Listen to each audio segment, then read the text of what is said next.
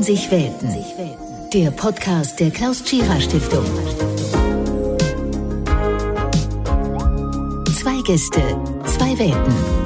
Und ich, Richard Fuchs, der sie zusammenbringt. Heute Arzt und Wissenschaftsjournalist Eckhard von Hirschhausen trifft Ingenieur und Mobilitätspionier Achim Kamka. Unser Thema, wie wir klimafreundlicher leben. Wenn wir Menschen ständig betonen, dass wir die intelligenteste Art auf diesem Planeten sind, warum zerstören wir dann unser eigenes Zuhause? Vielen ist das, glaube ich, gar nicht bekannt, dass in den Städten je nach Viertel 20 bis 30 Prozent des gesamten Pkw-Verkehrs Parksuchverkehr ist. Wie bitte? Das ist eine Katastrophe.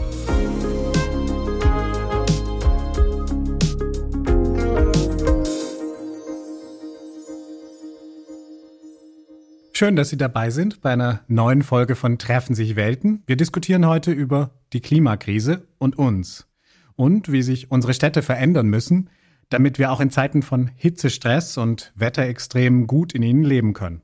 Mein Name ist Richard Fuchs und ich freue mich sehr, zwei Gäste aus zwei ganz besonderen Welten begrüßen zu können. Mein erster Gast ist Arzt und Wissenschaftsjournalist und er ist Gründer der Stiftung Gesunde Erde, gesunde Menschen. Seine Spezialität, medizinische Inhalte auf humorvolle Art und Weise zu vermitteln, Seit 2018 engagiert er sich für eine wissenschaftlich fundierte Klimapolitik, unter anderem auch bei den Scientists for Future. Jüngst wurde er als Deutschlands fahrradfreundlichste Persönlichkeit ausgezeichnet. Herzlich willkommen, Dr. Eckert von Hirschhausen. Ja, hallo zusammen. Mein zweiter Gast ist Pionier in Sachen Elektromobilität. Der Maschinenbauingenieur ist Professor und Leiter des Lehrstuhls für Production Engineering of E-Mobility Components an der Rheinisch-Westfälisch-Technischen Hochschule RWTH in Aachen. Er forscht an allem, was man für die Produktion von Elektroautos und von autonomem Fahren braucht. Er war einer der Köpfe hinter dem Street Scooter, einem viel beachteten Start-up für Kurzstrecken-Elektrotransporter, das unter anderem für die Deutsche Post fährt. Und der von ihm gegründete Verein Ingenieure retten die Erde will eine Modellstadt für nachhaltige Mobilität und Energieerzeugung bauen.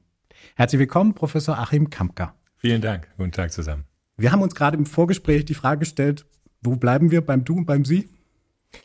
Na, ich wäre tatsächlich für du. Ich bin, glaube ich, auch äh, der Älteste hier in der Runde. Ich bin Jahrgang 67 und meine Boomer-Generation äh, hat ja auch ziemlich viel verbockt. Deswegen möchte ich gerne äh, auch darüber sprechen, weil der Gastgebende, äh, ja, die Klaus Tschira Stiftung auch sich viel mit den Themen Wissenschaftsjournalismus äh, beschäftigt. Und ich tatsächlich glaube, dass eine zu distanzierte Betrachtung äh, viele Menschen nicht erreicht hat in den letzten 30 Jahren. Und wenn wir nach vorne raus Mehrheiten brauchen, wenn wir die Mitte der Gesellschaft brauchen, dann gerne per Du und gerne auch ein bisschen persönlicher. Sehr Ach, gerne. Ist das, ist kann, das kann okay? ich mitgehen, jawohl. Sehr machen schön. wir so. Wunderbar, das freut mich auch. Wenn Sie sich die Stadt der Zukunft vorstellen, ich will aber praktisch die Stadt der Zukunft wissen, die es heute schon gibt und in der Sie gerne wohnen würden. Und ich will wissen, warum. Also ähm, in den Diskussionen erwartet man vom Ingenieur ja immer technokratische Antworten, äh, die, die wird man von mir aber so nicht, so nicht bekommen. Also erstmal glaube ich, dass es wichtig ist, dass wir auch zukünftig äh, in der Stadt, also im Lebensumfeld, wo wir Menschen sind, äh, trotzdem noch Spaß hat. Es also nicht darum geht, dass wir einfach auf alles verzichten und in Sack und Asche rumlaufen, sondern dass wir Wege finden, wie weiterhin man, äh, man positiv auch durch die Welt gehen kann. Und ich nenne mal zwei Beispiele, wie ich mir das äh, vorstelle. Das eine ist kurze Wege. Wir reden ja immer darüber, dass irgendwie Mobilität teurer werden soll und lassen dann oft die Menschen aber damit stehen und sagen, es wird teurer, aber ich muss ja trotzdem noch morgens irgendwie mein Kind zur Kita bringen, dann zur Arbeit. Wie soll ich das machen, ist dann die Frage. Und da sage ich ja, indem wir verdichten. Mal gucken, dass Dinge wieder näher beieinander sind und das hat ja verschiedenste Effekte. Ich habe mal äh, gelernt, dass eigentlich so die die Kinder die Katalysatoren sind, äh, wenn man, weil die laufen in den Nachbarsgarten und dann läuft man als Erwachsener hinterher und auf einmal freundet man sich an. Ja. So, und ähm, äh, wenn wir zu große Entfernungen haben und die Kinder über den ganzen Tag auch gar nicht da sind in meinem Viertel, äh, dann fehlt was Wichtiges. Selbstverständlich gibt es auch andere Wege, äh, um sich kennenzulernen, aber ich fand das ein, ein eingängiges Bild, also verdichten und auch wieder die Menschen in seiner Umgebung kennenlernen, weil das äh, Verantwortung schärft. Ja, also das ist für mich, äh, für mich so ein Kernthema. Und äh, ich nenne das dann eine Innovationsgesellschaft. Also wir müssen uns darauf einstellen, dass wir jetzt auch nicht einmal einen großen Hub machen und dann war es das wieder für die 100 äh, nächsten Jahre und dann können wir wieder, wieder mal so weitermachen, irgendwie rumwursteln, sondern dass wir immer weiter Veränderungen haben. Und dass wir das in die Mitte einer demokratischen Gesellschaft halt tragen. Das ist so äh, auf den Punkt gebracht eigentlich das, was ich mir vorstelle. Also Innovationsgesellschaft, äh, eng beieinander sein, ähm, trotzdem das Positive eben sehen, also auch, auch Leben genießen können nach wie vor, ähm, aber das eben nachhaltig im Sinne ressourcenneutral. Das ist auch das Kernthema äh, von dem, was wir da eigentlich vorantreiben. Und gibt es die Stadt ganz konkret? Da ist vieles schon umgesetzt, wie ich es mir vorstelle. Im Zweifel, wie die Stadt, in der ich jetzt gerade wohne, auch äh, sein sollte. Oder Nein, die gibt es äh, definitiv nicht und wir sind auch noch äh, leider sehr weit davon entfernt. Auf der anderen Seite wäre sie möglich. Also es ist nicht ein, ähm, aus meiner Sicht nicht ein Problem, dass wir nicht die, die Waffen oder die, die Optionen oder die Technologien hätten, um das auch jetzt zu schaffen. Es ist also keine Zukunftsvision, wo wir erstmal nochmal 30 Jahre forschen müssten, äh, um da anzukommen. Es ist eher ein Umsetzungsproblem. Es mangelt nicht an Ideen, sondern an dem Tun und dem Handeln, an dem Konsequenten. Und es gibt diese Stadt äh, meines Wissens noch nicht, sonst würde ich da direkt hinziehen. Okay. Eckart, wo, wo würdest du gerne wohnen, äh, wo es jetzt schon so ist, wie du es dir vorstellst? Ich würde jetzt gerne in Kopenhagen wohnen. Also das ist, äh, Achim, ich bin dir sehr äh, dankbar, dass du sagst, äh, die Vision, die wir brauchen, auch um Menschen zu motivieren, in welche Zukunft wir eigentlich wollen, die wird im Moment viel zu wenig diskutiert. Wir reden ganz viel über Verzicht und dann, äh, ich habe äh, für mein Buch Mensch Erde, wir könnten es so schön haben, auch gezielt einen positiven Titel gewählt, weil ähm, Harald Welzer, der mir da äh, auch für ein Interview zur Verfügung stand, sagte auch, in der Sekunde, wo du einmal zeigen kannst, dass es irgendwo funktioniert und die Menschen da auch mehr Spaß haben, wie du sagst, und auch gerne Dinge miteinander teilen, dann fällt sofort dieses äh, war, war schon immer so und geht nicht anders äh, Argument weg. Also deswegen ähm, lohnt sich für jeden eine Zugfahrt nach Kopenhagen. Warum? Weil dort tatsächlich mehr Menschen auf, auf dem gleichen äh, Raum wohnen, es sich aber überhaupt nicht so anfühlt.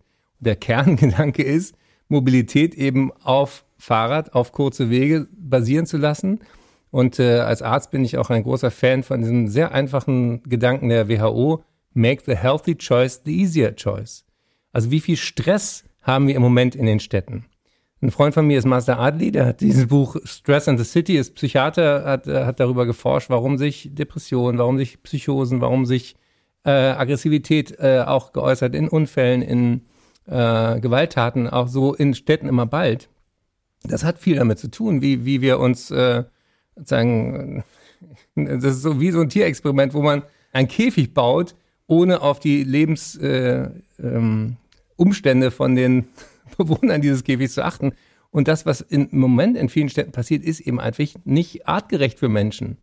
Und äh, deswegen fand ich es toll, dass Achim auch diese äh, soziale Komponente mit den Kindern, also wie getrennt häufig Lebenswelten nebeneinander existieren und was es eigentlich mit uns macht, das ist, das ist Quatsch. Und äh, nur um ein konkretes Beispiel zu nennen, ich bin Berliner, äh, ich leihe mir dann immer äh, ein Fahrrad, wenn ich am Bahnhof ankomme und die Friedrichstraße ist jetzt äh, in der Corona-Zeit zur ähm, autofreien Straße erklärt worden. Du hast automatisch ein ganz anderes Lebensgefühl dort. Da sind jetzt Stühle draußen, da sitzen die Leute zum Kaffee, du kannst da atmen, weil eben nicht ständig ein Diesel-LKW an dir vorbeifährt, ohne Filter und, und, und. Also diese Vision, wir könnten es schöner, glücklicher und gesünder haben, die teile ich total.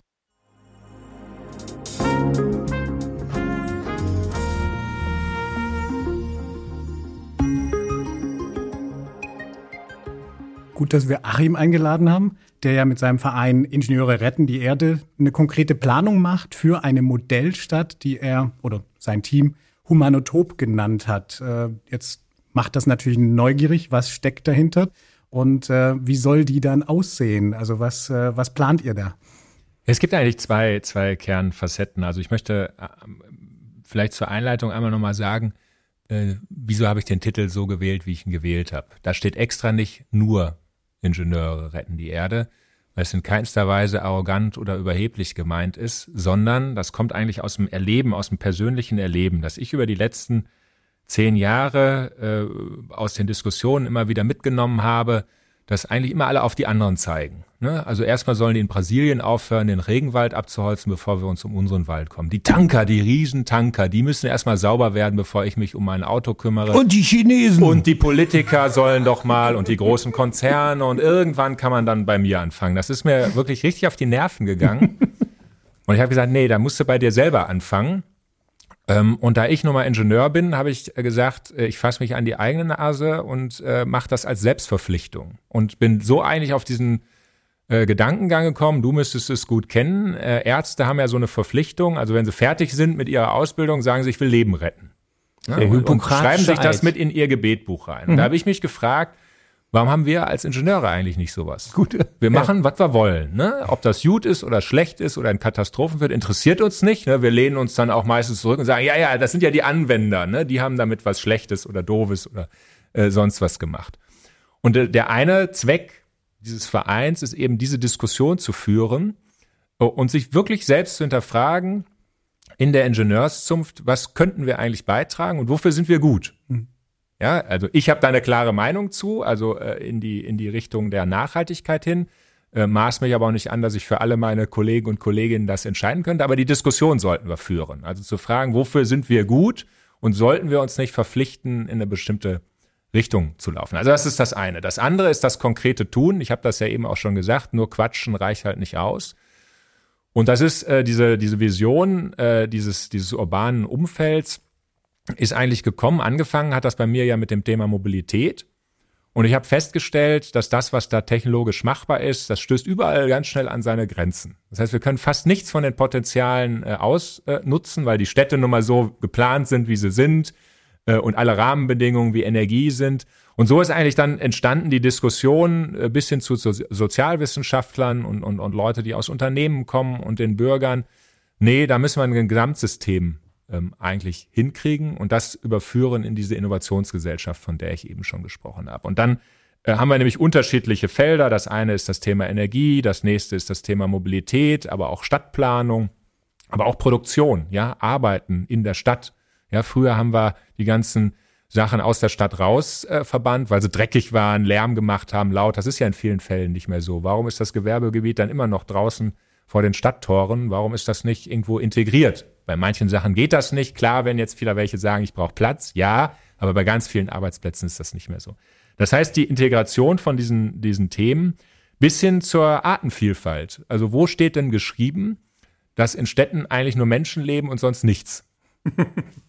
das, das ist jetzt so, aber warum ist das denn so? Also auch das haben wir einfach hinterfragt. Äh, auch da bitte jetzt keine Sorge, ich möchte jetzt nicht Bären und Wölfe äh, in den Städten einführen, aber äh, von Insekten über viele andere Tiere, die ja auch zu einem Ökosystem gehören, gibt es schon viel, was man machen kann. Ne? Also wir nennen das produktive Dächer, die ja zum Wasserspeichern da sein können, äh, aber auch zur Begrünung und nicht nur damit wir Spaß haben, sondern damit in Summe auch eine gesundere Umfeld, ein gesunderes Umfeld, hast du eben gesagt, eigentlich entsteht. Und das ist eigentlich so die, die Facette, also in der Mitte steht die Innovationsgesellschaft, der Mensch, der eben nicht nur Rechte, sondern auch Pflichten hat. Wir reden ja immer und das ist auch gut so, sehr stark über die Bürgerrechte. Das finde ich auch äh, sehr, sehr wichtig. Ist, ist auch was, was ich nicht missen möchte.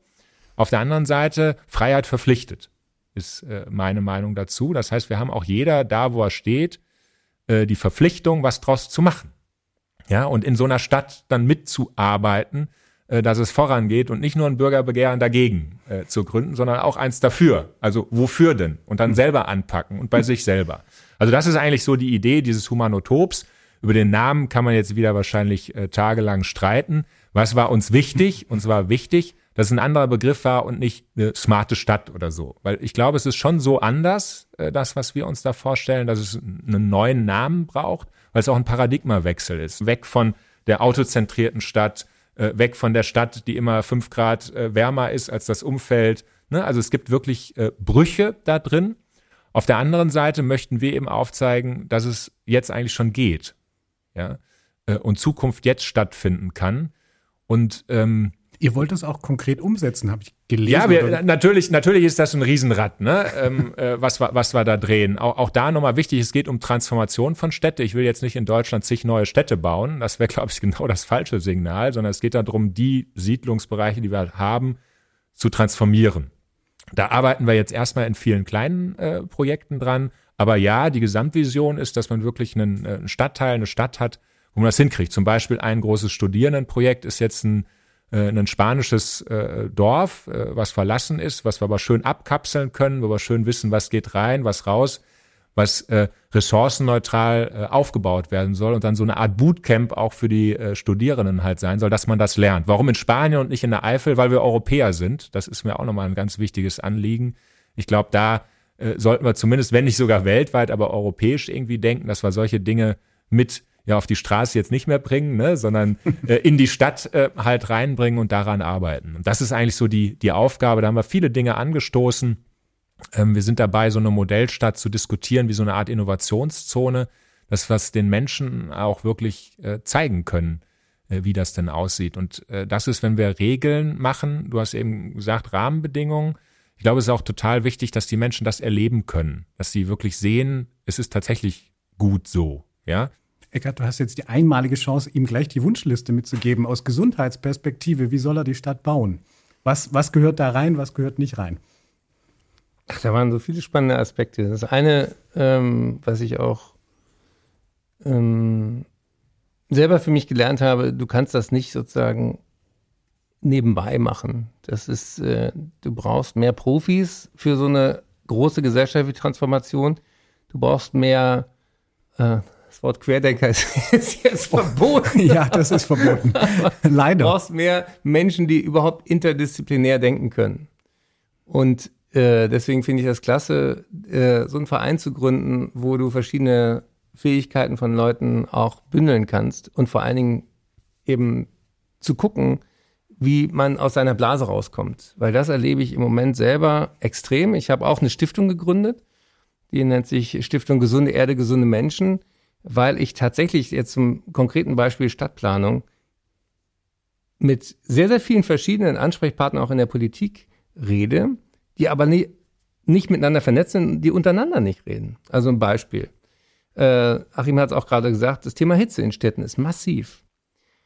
Das ähm, führt dazu, dass, dass du wirklich, wenn wir die Klimakrise nicht bremsen, in ganz vielen Großstädten nicht mehr leben können als Menschen, ohne dass wir massiv kühlen. Also dann brauchst du wieder Klimaanlagen. Wir haben in New York im Moment mehr Klimaanlagen als in ganz Deutschland verbaut.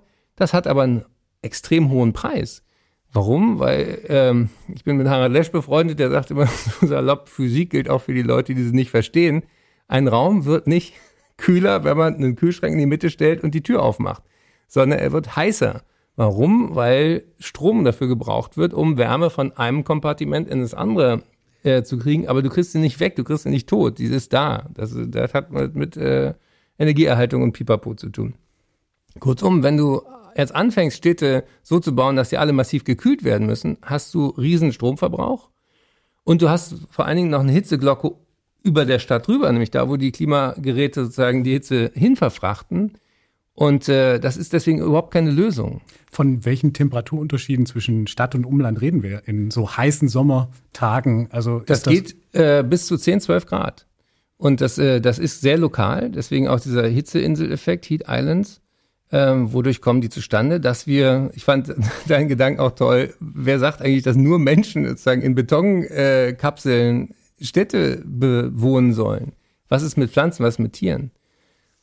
Äh, Pflanzen haben äh, riesen äh, Kühleffekte. Ähm, so wie unsere Haut schwitzt, da kommen wir vielleicht noch zu, warum der Mensch sich sozusagen äh, in einem bestimmten physiologischen Fenster gut adaptieren kann, aber darüber hinaus eben nicht. Äh, Bäume haben eine riesen Transpirationsfläche, entziehen sozusagen durch Verdunstungskälte der Umgebung Wärme, was wichtig ist. Allerdings geht es den Bäumen gerade in Deutschland und in vielen anderen Orten dieser Welt extrem schlecht. Äh, wir hatten drei Dürrejahre. Wir, ähm, die Bäume haben dann auch der, irgendwie an der Straße nicht, nicht die Möglichkeit, richtig gut zu wachsen durch die äh, Begrenzung der, der, der Erde unten drunter und Pipapo. Und wenn wir dann Bäume pflanzen, kurze Anekdote von Claudia Treidel-Hoffmann, äh, Allergiespezialistin im Helmholtz-Zentrum in München, sagt, so eine Stadt wie Berlin, pflanzt dann Bäume, was tut sie? Sie nimmt Birken, die mit Abstand allergenste Baumart überhaupt. Das heißt, was ich eingangs sagte, diese ganzen verschiedenen Gewerke existieren alle nebeneinander. Ich habe mit dem Umweltbundesamt gesprochen, weil die Hitzedaten erheben. Ich habe äh, mit dem Gesundheitsministerium gesprochen. Ich habe mit äh, ähm, BMZ gesprochen, die sozusagen die globale Perspektive, also äh, Minister Gerd Müller ist sehr für diesen One Health-Gedanken eben auch Themen globaler zu verstehen. Aber zum Beispiel Städteplanung, wem, wem gehört die? Die gehört dann plötzlich eher der, der Kommune oder im Wirtschaftsministerium. Wer macht Rahmenbedingungen dafür, dass Gebäude verdammt nochmal ab sofort alle mit Solar ausgestattet sind? Und dann sagt mir, ähm, sagen mir Leute, die damit zu tun haben, wir bräuchten eigentlich 800.000 Menschen in Deutschland, die handwerklich in der Lage sind, diese ganzen Solarpanels auch zu montieren. Das heißt, oft ist es gar nicht sozusagen das Technische und manchmal auch noch nicht mal das Regulatorische. Es sind manchmal auch ganz praktische Dinge, die uns im Moment bremsen in einer Zeit, wo allen, die sich damit tiefer beschäftigen, klar ist, wir haben nur noch zehn Jahre Zeit, die Geschicke dieser Menschheit für die nächsten 10.000 Jahre überhaupt zu ermöglichen. Also dieser Zeitdruck und gleichzeitig diese Trägheit und diese Nichtkommunikation zwischen Institutionen, die macht mich gerade wirklich kirre und äh, es ist schwer, ähm, auch wenn man als Komiker auf der Bühne ähm, bekannt wurde, darüber nicht den Humor zu verlieren. Hat dich die Beschäftigung mit dem Klimawandel zu einem ernsteren Menschen gemacht? Ich war immer schon ein ernster Mensch und äh, Humor ist für mich auch nicht äh, kein Widerspruch, sondern es ist eher ein Ja zu der Widersprüchlichkeit in uns und um uns herum und äh, ein psychologisch äh, es ist ja so ein kleiner Klugscheißer-Podcast, machen wir uns nichts vor. es geht um Ambiguitätstoleranz. Es geht darum, äh, auszuhalten, dass mehrere Dinge gleichzeitig wahr sein könnten. Und das ist Humor. Und deswegen ist er auch kognitiv für uns ein extrem wichtiges äh, Werkzeug, um als Menschen zu funktionieren, als soziale Wesen, als äh, Kit. Und es ist überhaupt nicht, nichts Oberflächliches. Aber äh, das wäre nochmal ein anderer Podcast. Aber was mich tatsächlich ernster werden lässt, ist, dass diese, ähm, wenn ich sehe, wie nah dran wir schon an vielen guten Lösungen waren, auch in den 90er Jahren. Ich habe mich äh, für mein Buch auch mit Ernst-Ulrich Weizsäcker unterhalten, mit Leuten, die die Energiewende vorbereitet haben, die das EEG-Gesetz zu einem Exportschlager gemacht haben, die damit dafür gesorgt haben, dass 100 äh, Länder in der Welt das adaptiert haben, diese Idee, dass Solartechnik heute viel günstiger ist als alle andere Formen von Stromerzeugung. Und trotzdem machen wir es nicht. Trotzdem verbrennen wir immer noch in Deutschland Kohle, was extrem gesundheitsschädlich ist. Trotzdem haben wir immer noch laufende, zum Teil desolate Atommeiler auch im Umland. Wenn die so sicher sind, warum braut Frankreich die dann immer an die deutsche Grenze und wir auch? Also diese Widersprüche auszuhalten, das macht mich ernster, das macht mich unruhiger, weil ich glaube, dass wir in einer historischen Zeit leben. Ich glaube an diese Social Tipping Point Idee, dass das ist sozusagen eine Minderheit von drei bis fünf Prozent der Leute braucht, um, um sozusagen gesellschaftliche Veränderungen voranzubringen. Da sind wir irgendwie knapp dran. Und vor allen Dingen macht mir auch dieser Gedanke Druck, was werden wir denn den Kindern, den Enkeln sagen, wenn wir mal 2050 auf gut Deutsch das nicht hingekriegt haben, was uns wichtiger war.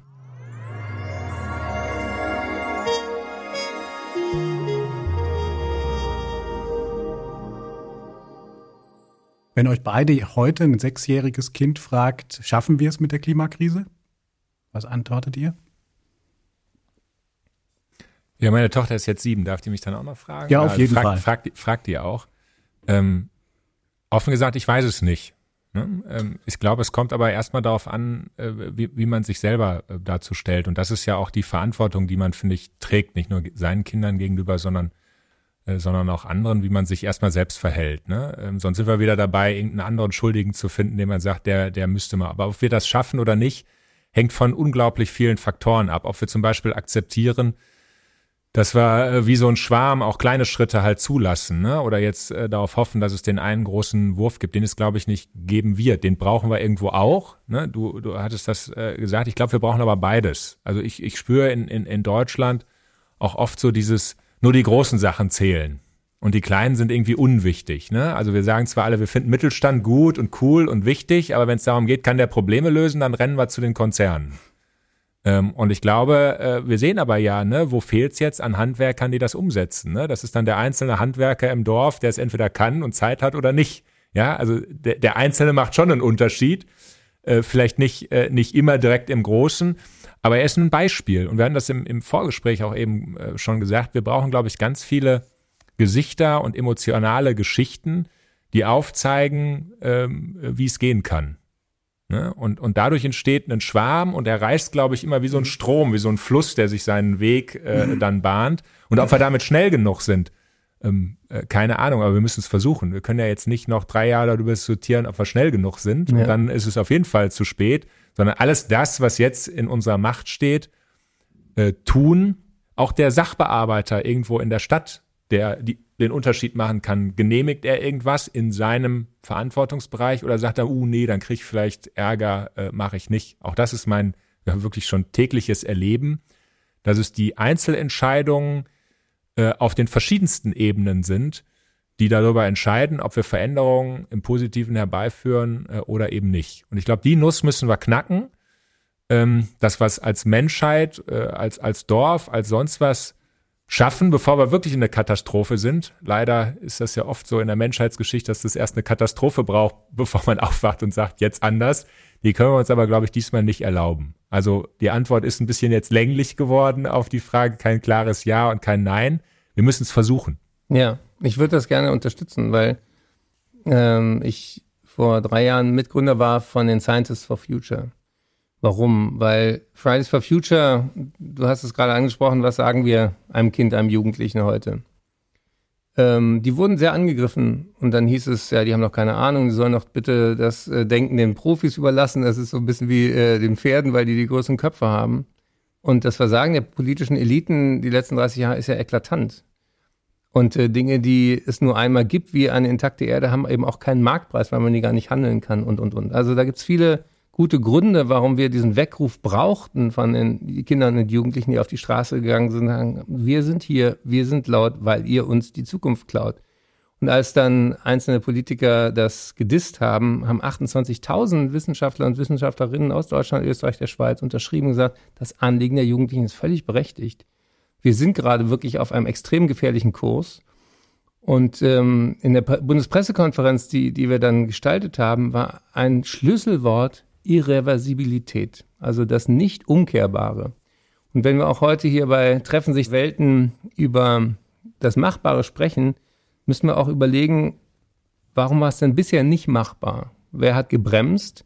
Was sind die individuellen Hindernisse und was sind auch die institutionellen Hindernisse? Wer hat auch ein Interesse daran, dass Dinge so weiterlaufen? Wer verdient damit und, und, und? Aber dieses nicht umkehrbare, das ist eben in unseren Köpfen schwer eingänglich weil wir sagen, als Kinder irgendwie gelernt haben, wenn du Scheiße gebaut hast, äh, dann sagt man Entschuldigung und dann sagt Mama, ist schon wieder gut irgendwann. Und die Dimension, in dem wir im Anthropozän, in diesem durch die Menschen gestalteten Zeitalter, Erdzeitalter, diese Erde kaputt machen, die entzieht sich erstmal unseren individuellen Sinn. Wir haben keine Antenne dafür. Und deswegen braucht es Wissenschaft, deswegen braucht es eine Kommunikation, die uns das auf eine andere Art und Weise visualisiert und emotional erfahrbar macht, außer unseren Sinnen. Ich mache mal ein konkretes Beispiel. Äh, wenn wir hier in Heidelberg äh, draußen im Garten in den Himmel schauen, dann haben wir das Gefühl, der ist unendlich. Und dann denken wir unbewusst, worüber rügen sich denn diese Ökospinner so auf? Äh, wir können da doch noch eine Menge Dreck hochpusten, das wird sich verdünnen. Ich habe dann mit Alexander Gers gesprochen, der hat gesagt, er ist junger Mann, dachte er, das Tollste ist, in den Weltraum zu fliegen und neue Dinge zu entdecken. Er hat gesagt, das Tollste, was man dort sehen kann, ist die Erde. Der Blick zurück war eigentlich das große Aha 1969. Der Blick zurück, der uns gesagt hat, wir haben hier auf diesem Raumschiff Erde eine Atmosphäre, die einzigartig ist. Und aus dem Weltall in der Perspektive betrachtet, ist sie so dünn wie die Haut von einem Apfel. Deswegen habe ich ihn auch hier mit. Ich halte ihn mal ins Mikrofon, ein Apfel. Denn wir machen ständig sozusagen Kategorienfehler der, der, der Skala, der, der, der Größenordnung. Wenn einem klar ist, die Atmosphäre ist ein hauchdünner Schleier, der entscheidet zwischen Leben und Tod, zwischen einer Atmosphäre, in der wir mit Wasser, mit Luft, mit Sauerstoff und erträglichen Temperaturen hm, als Menschen leben können oder einem kalten und sinnlosen Weltall, dann wird uns auch klar, wenn wir das weiter als Müllhalde missbrauchen, dann fallen uns diese Tonnen CO2 auf die Füße. Warum misst man denn Emissionen in Tonnen? Weil das Zeug eben ein Molekulargewicht hat. Aber wir sehen es nicht, wir spüren es nicht, wir, wir merken nicht, dass Tonnen über uns schweben und uns im wahrsten Sinne die, die Luft abdrücken. Und deswegen dieses nicht umkehrbare und diese langen Zeitskalen, in denen diese Veränderungen passieren, die machen mir Sorge, dass wir das als Menschen einfach schwer begreifen. Wenn wir heute aufhören würden, sofort sozusagen auf Null kämen mit den Emissionen, dann würden trotzdem die nächsten 20 Jahre die CO2-Moleküle und die anderen Treibhausgase da oben uns weiter aufheizen. Das heißt, motivationspsychologisch ist es auch extrem schwierig, weil wir gerne, wenn wir uns äh, zusammengerissen haben oder wenn wir was Besonderes geleistet haben, dann wollen wir einen Bonbon, dann wollen wir, dass uns jemand äh, auf die Schulter haut, dann wollen wir, dass die Leute klatschen.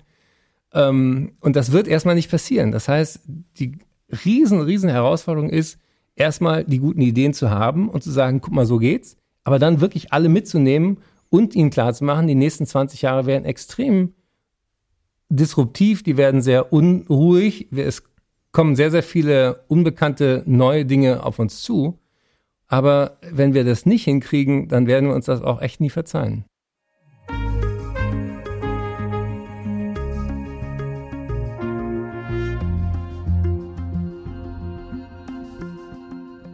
Achim, du hattest vorhin gesagt, du möchtest deiner Zunft, den Ingenieurinnen und Ingenieuren mitgeben, dass das nicht immer höher, schneller, weiter sein muss, sondern dass Nachhaltigkeit auch ein Ziel von der quasi Ingenieurskunst sein kann. Du engagierst dich seit 2018, hast dich anstecken lassen, im besten Sinne des Wortes, von den Fridays for Future.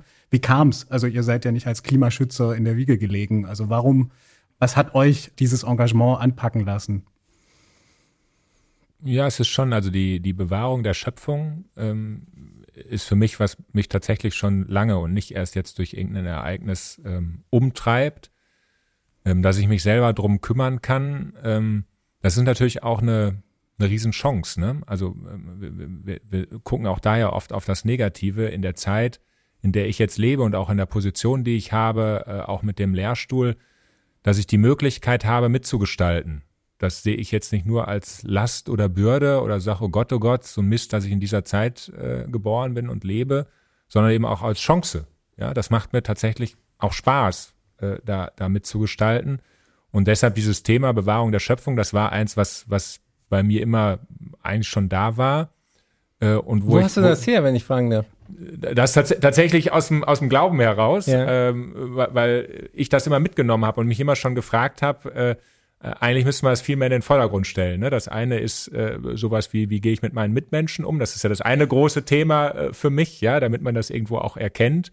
Äh, also ich bin, bin gläubiger Christ. Äh, das war das eine. Das andere ist aber auch, wie gehen wir mit den, mit den Ressourcen, den Möglichkeiten um? Und kaputt machen ist ja jetzt irgendwie nicht das, äh, das Beste, ja. Und Daraus kam das äh, für mich und dass ich jetzt die Möglichkeit habe, daran mitzugestalten. Das ist tatsächlich, hat sich ergeben und ich äh, versuche dann diese Möglichkeiten zu, äh, zu ergreifen. Und ist jetzt natürlich die, äh, die Frage, sollen dann andere beurteilen, wie gut oder schlecht oder ob ich noch mehr machen könnte. Ne? Sich selbst zu beurteilen, finde ich da immer ein bisschen, ein bisschen schwierig. Mehr geht eigentlich immer.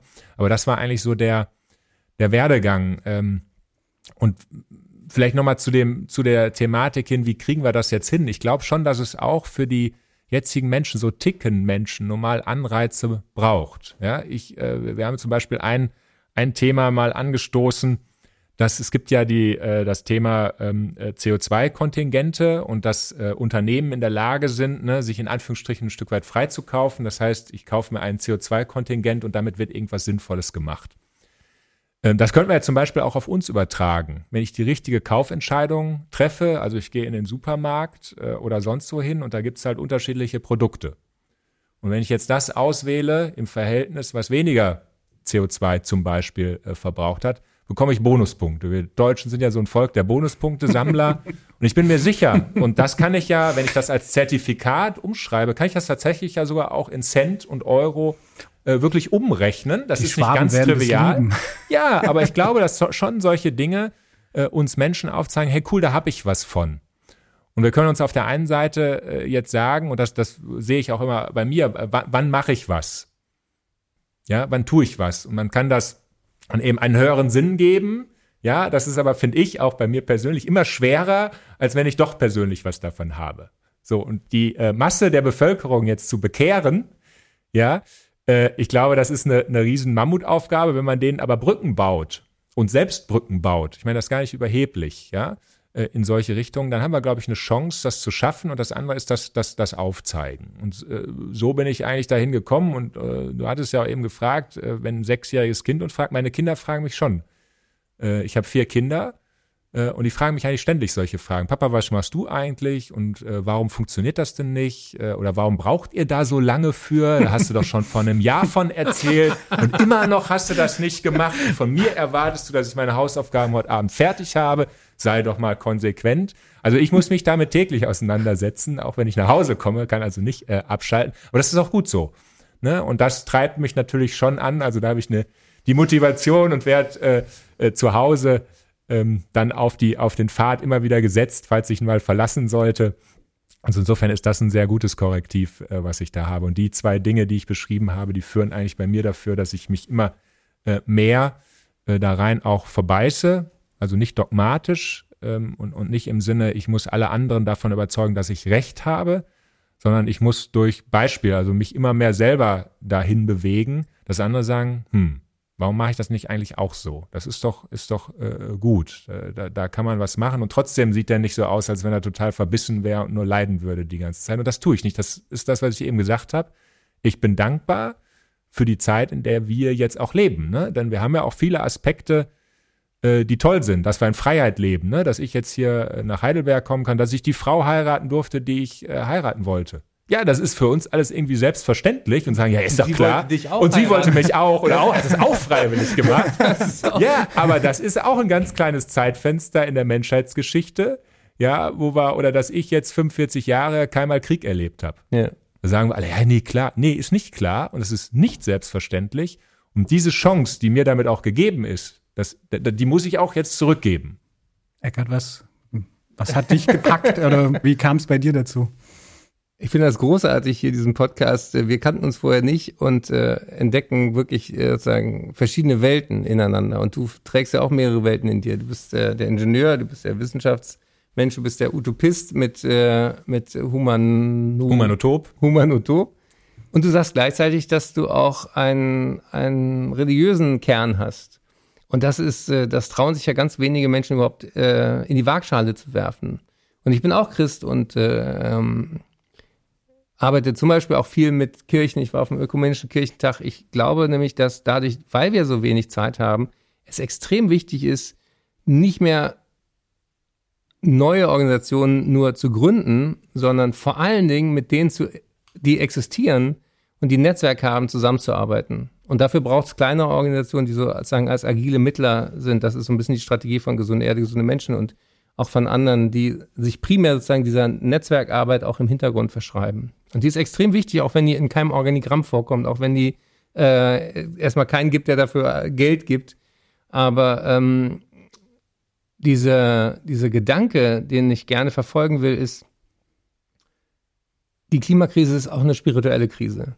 Die großen Themen der Weltreligion, und das sind auch die nichtchristlichen Religionen, die das immer wieder in verschiedenen äh, Varianten sagen, wir haben ein Geschenk erhalten. Wir haben diese Erde bekommen und die war, als wir geboren wurden, in einem besseren Zustand als heute.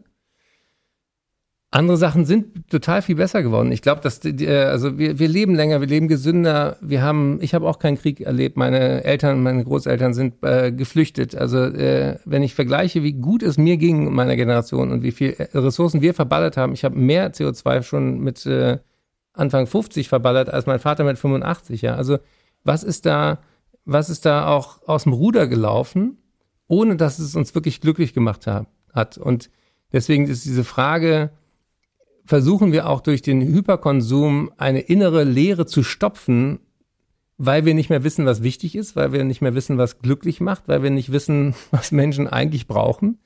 Und diese Corona-Krise war auf eine Art und Weise ein, eine Zwangspause und auch eine Chance zur Reflexion. Was hat mir denn wirklich gefehlt? War es äh, das schnelle Autofahren? War es der äh, Kurztrip nach New York zum Shoppen? Oder war es menschliche Nähe? Waren es positive Gemeinschaftserlebnisse? War es, waren es Konzerte und in meinem Fall eben auch Bühnenauftritte, Kabarett, mit Leuten gemeinsam lachen? Waren es Gottesdienste? War es äh, miteinander singen, was mir zum Beispiel auch total wichtig ist? Das durfte man auch alles nicht. Also das sind ja alles Dinge, die erstmal nicht an Ressourcen äh, verballern gekoppelt sind. Und das finde ich eigentlich das, das Spannende auch an unserem Gespräch, zu sagen, wie könnten wir eine Vision entwickeln von einer Stadtplanung, von einem Leben, die, wo nicht sagen diese äh, wirklich uns allen eingebimste Logik des Wachstums. Du bist besser, wenn du mehr Zeug hast. Du bist besser, wenn du mehr Geld verdienst. Du bist besser, wenn du das fettere Auto hast, äh, eine Rolle spielt, sondern Mensch, lass uns froh sein, dass es uns gibt. Lass uns so leben, dass, dass wir uns in den Spiegel gucken können. Lass uns so leben, dass auch Menschen im globalen Süden von diesem Wohlstand irgendwas haben. Wir haben jetzt medizinisch betrachtet zwei Milliarden Leute, die übergewichtig sind. Wir haben eine Milliarde, die hungern. Das ist doch nicht besonders intelligent. Und äh, zu deiner Eingangsfrage, was war für mich der Aha-Moment? Das war ein Gespräch mit Jane Goddard. Das ist ein Gespräch mit der weltberühmtesten Schimpansenforscherin, die über 85 ist und immer noch jeden Tag Vorträge hält und wirklich versucht, sozusagen ihr, ihr Wissen und ihr Engagement in die nächste Generation zu bringen. Und normalerweise als äh, Wissenschaftsjournalist stelle ich ja die Fragen und die anderen antworten. Und sie drehte mitten im Gespräch die Rollen um und äh, schaute mich an und sagte, wenn wir Menschen ständig betonen, dass wir die intelligenteste Art auf diesem Planeten sind, warum zerstören wir dann unser eigenes Zuhause? Und die Frage hat mich so berührt und ich dachte, ich habe wirklich geschwiegen, ich habe hab, äh, fast geheult. Ich dachte, was sagst du denn jetzt? jetzt äh, ich habe in meinem Hinterkopf gekramt nach schlauen Antworten, woran liegt das? Was, was, was, was, was weiß ich aus den verschiedenen Forschungsrichtungen, mit denen ich beschäftigt habe. Aber ich habe einfach mal die Klappe gehalten, weil es einfach die wichtigste Frage im 21. Jahrhundert ist. Es könnte wirklich unser letztes Jahrhundert sein als Menschen oder zumindest das letzte, wo wir es okay haben. Und ähm, damit wir ähm, sagen diese diese diese ja diese emotionale und spirituelle oder wie auch immer man das für sich fassen kann Dimension mitdenken, braucht es auch eine Offenheit auch unter Wissenschaftlern und Wissenschaftlerinnen darüber zu sprechen, was das mit ihnen selber macht, was sie antreibt.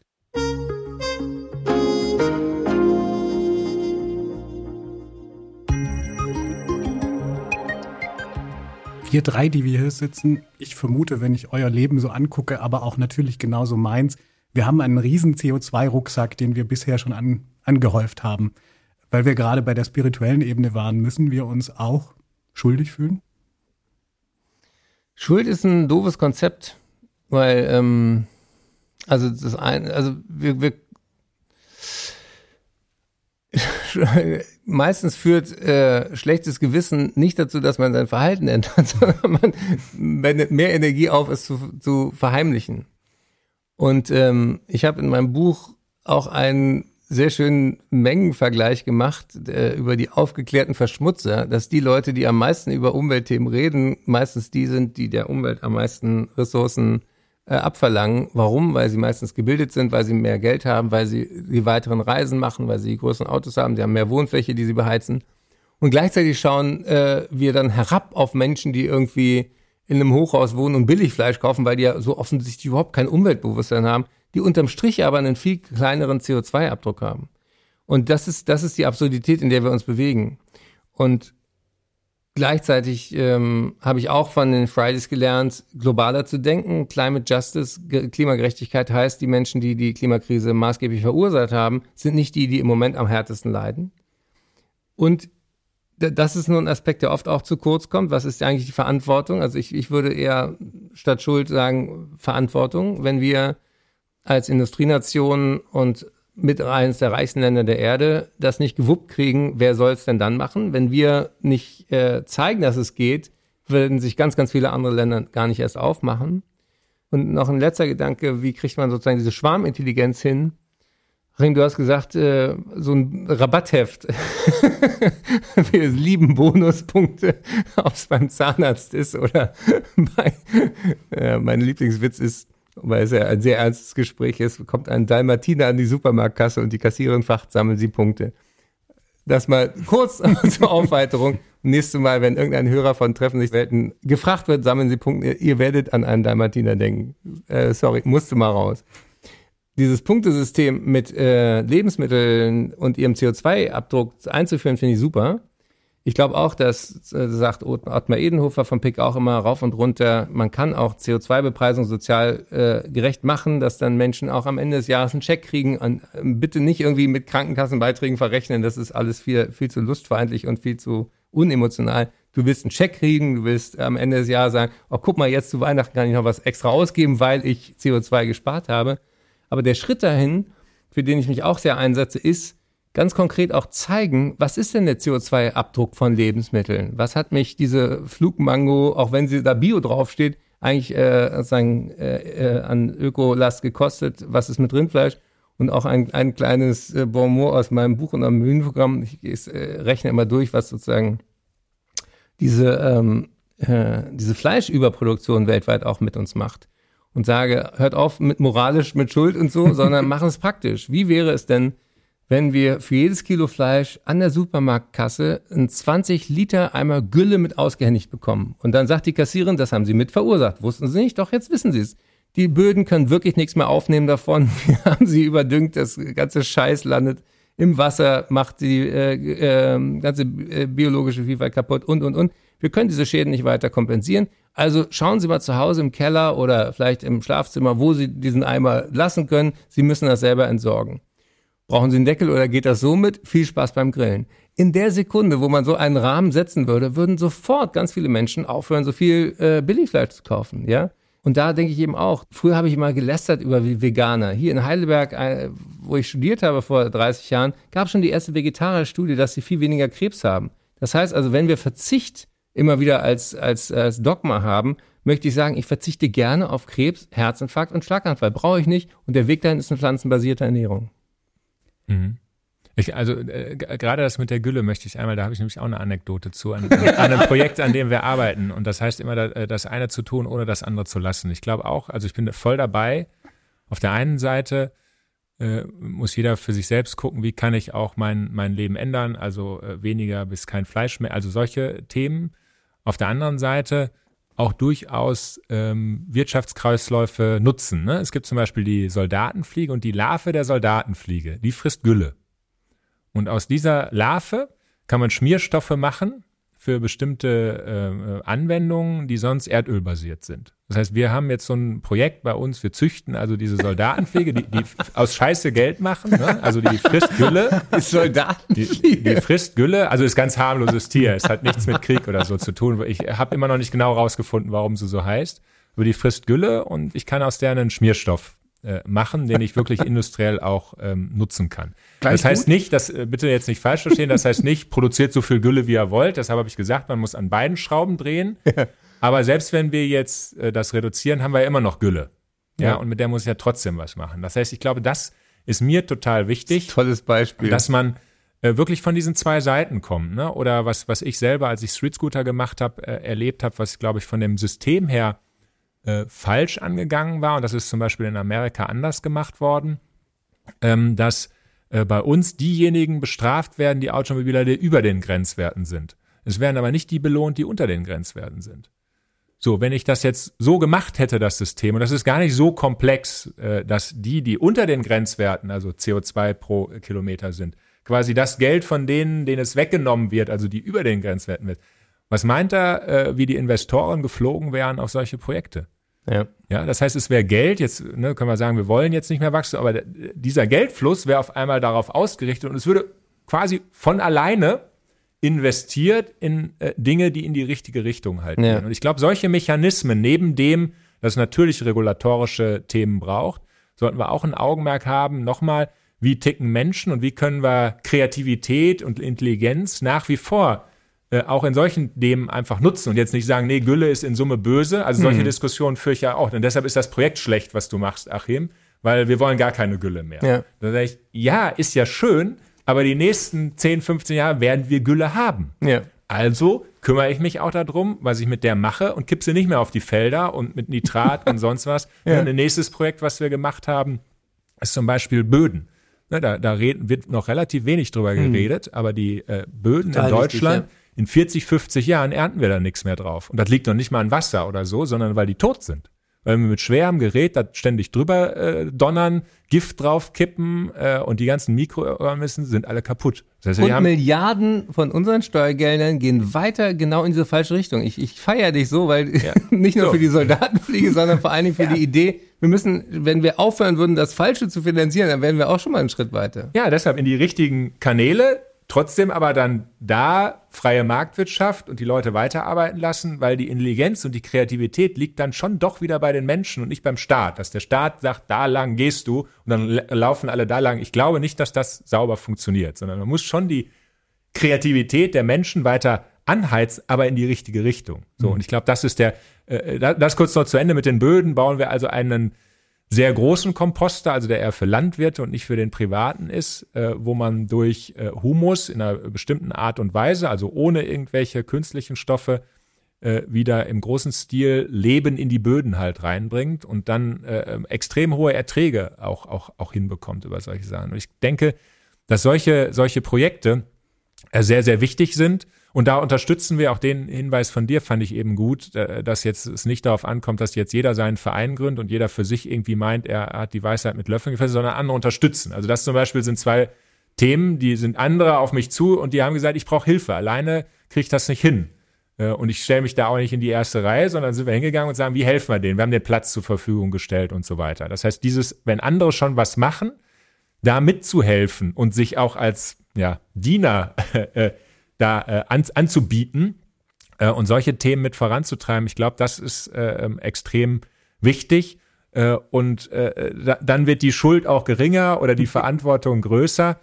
Ähm, und das ist das, was ich von dir auch da aufnehmen will, jetzt auf den Menschen, die älter sind als ich oder auf mir selbst einfach nur rumzuhacken, was wir alles für Mist gebaut haben. Ich glaube, das ist nicht zielführend. Das ist wieder genau dieses Polarisieren, sondern wir müssen ja auch äh, äh mitgenommen werden äh, ne, dass wir äh, in die richtige Richtung laufen. Das ist ja auch nicht so, als wenn die nichts gemacht haben. Also ich weiß, meine Eltern haben noch wirklich auch miterlebt, was Hungern bedeutet. Ja, die haben natürlich ein ganz anderes Verhältnis auch, sich gefreut haben, dass sie jetzt genug zu essen haben, wo wir sagen, ist ja irgendwie klar und jetzt können wir über was, was wir essen reden. Die waren froh, dass sie genug haben, also haben das gerade noch, äh, noch mitgekriegt. Und für die war zum Beispiel das Wichtigste, dass sie sich engagiert haben, dass auf der Welt keiner mehr hungert. Das ist natürlich noch nicht erreicht, dieses Ziel, aber haben alle ihre Energie in solche Themen reingesteckt. Und denen jetzt zu sagen, jetzt habt ihr aber zu viel CO2 verbraucht und ihr seid böse und habt versagt, finde ich nicht fair. Ne? Also trotzdem muss man da jetzt seine Beine in die Hand nehmen, ne? ist keine Gegenrede dagegen. Aber es hilft, glaube ich, jetzt nichts, irgendeiner Generation äh, den, den Schuldsack umzuhängen und zu sagen, ihr hättet sondern Nein, ne? so habe ich genau. das auch nicht von, ja, ja. von dir verstanden. Ich sage das nur, weil diese ja. Diskussion, die, die kriege ich halt auch auf mit. Trotzdem müssen die sich natürlich auch bewegen, genauso wie ich mich bewegen muss. Aber das ist auch klar. Das Beispiel, mein Vater hat auch gehungert, äh, hat äh, äh, seine Hefte noch ausradiert in der Schule, um die nochmal ein Jahr zu benutzen und so weiter. Und deswegen glaube ich eben, was total wichtig ist, ich habe mit äh, Professor Tobias Esch ein Buch geschrieben, Die bessere Hälfte, über die Entwicklungschancen, die wir in der zweiten Lebenshälfte haben. Da bist du noch nicht ganz, aber ich bin da schon drin. Und du machst tatsächlich, es gibt so einen magischen Punkt, bei mir war es der 50. Geburtstag, wo dir klar wird, jetzt ist nicht mehr der Fokus, was erreiche ich noch, sondern was gebe ich weiter, wo kann ich mit dem Wissen, was ich bisher, ich, ich war immer so wie so in so einem Hamsterrad, dachte, das muss ich noch das muss ich noch. Ne? Und Inzwischen ist mein Fokus viel mehr, wo kann ich Dinge unterstützen, die sozusagen in die richtige Richtung gehen, wie du sagst. Und wo kann ich auch einfach nur dadurch, dass ich Leute kenne und die miteinander ins Gespräch bringe, ähm, viel, viel bewirken. Und diese, dieser Gedanke, dass, dass wir sagen, auch aus diesem Entweder-Oder, aus dieser Konfrontation raus müssen, da habe ich ein ganz einfaches Bild für. Weil eben deine und meine Eltern noch was ganz anderes erlebt haben, ist das eine Generation, die zum Beispiel ganz wenig Essen wegschmeißt. Das war denen wirklich zuwider, weil sie eben noch ein anderes Bild hatten, innerlich, von, von Hunger. Ich träume von einer Kochshow, wo eine 80-Jährige einer 20-Jährigen erklärt, wie man leckere Sachen aus Essensresten macht. Ich träume von einer Kochshow, wo ein Tim Melzer ein ein Menü zaubert und serviert und am Ende wird erst klar, alles, was es gab, wurde containert. Alles war Zeug, was weggeschmissen wurde, was aber immer noch gut war.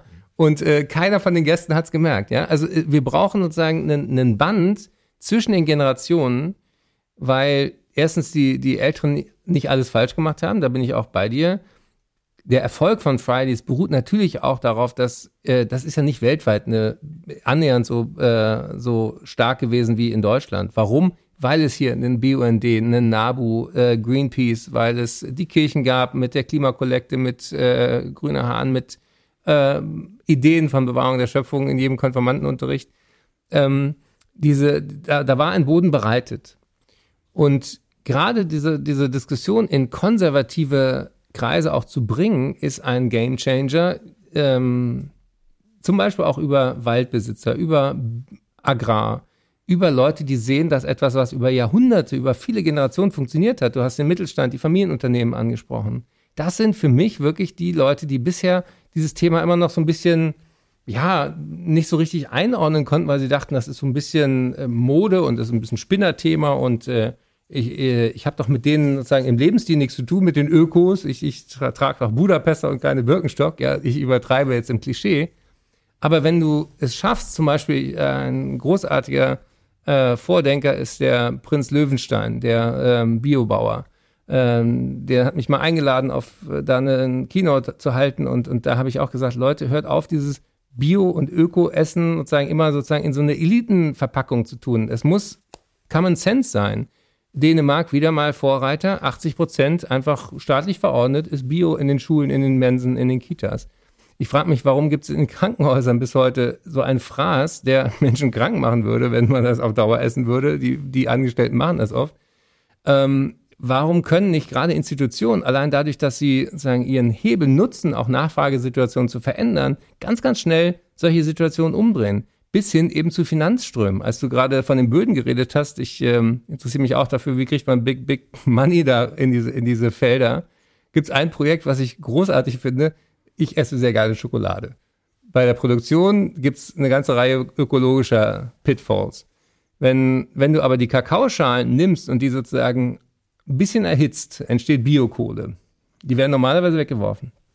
Wenn du die Biokohle in kleinen Mengen äh, in das Futter von äh, äh, Wiederkäuern tust, haben die, so wie wir früher bei Durchfall irgendwie von Muttern Kohletabletten kriegten, haben die einen Einfluss auf die Darmflora. Das heißt, die äh, pupsen und äh, rülpsen weniger Methan aus, signifikant weniger, dann scheißen die das raus und die Gülle, bevor sie da eine Schwebfliege kriegt, ähm, enthält eben auch diese Biokohle, die verbessert die Bodenqualität, verbessert die äh, Wasserretention, verbessert Mikrobiologie und, und, und. Das heißt also, es gibt tolle Projekte und die suchen im Moment nach Investoren, die sagen, okay, das bauen wir jetzt mal richtig big auf und holen das aus diesem Versuchsstadium raus. Und da sind wir, glaube ich, äh, noch nicht gut drin, solche Ideen, die es, die es äh, überall zu finden gibt, dann zu skalieren und dann eben zu sagen, das ist eine Invest Investmentchance und äh, die Rendite kommt sozusagen irgendwann, auch wenn sie nicht innerhalb von einem Quartal kommt, aber lass uns doch bitte mal ein bisschen größeren Horizont machen und wirklich auch Geldströme, auch von Stiftungen. Wir reden hier im Rahmen von einer Stiftung. Äh, bis heute ist das nicht festes äh, Reglement, dass Stiftungen bitte ihr Geld nach Nachhaltigkeitskriterien anlegen. Da, da sind Milliarden Euro immer noch unterwegs. Äh, ich bin in der Ärzteschaft. Da gibt es immer noch diese ärztlichen Versorgungswerke, die hocken auf Milliarden und langsam kommt ein Bewusstsein dafür, mhm. alleine das umzuschichten hat einen riesen äh, Hebel. Und ich war neulich bei dir in der Nähe in Aachen, in, in, in Garzweiler, vor, dieser, vor diesem Krater, wo ich auch dachte, Mensch, wie kriegt man ganz schnell allen Kohleproduzenten das Geld entzogen. Das sind wirklich Hebel, wo ich nicht mit individuellem Konsum hinkomme, aber zum Beispiel mit einem Gespräch wie heute.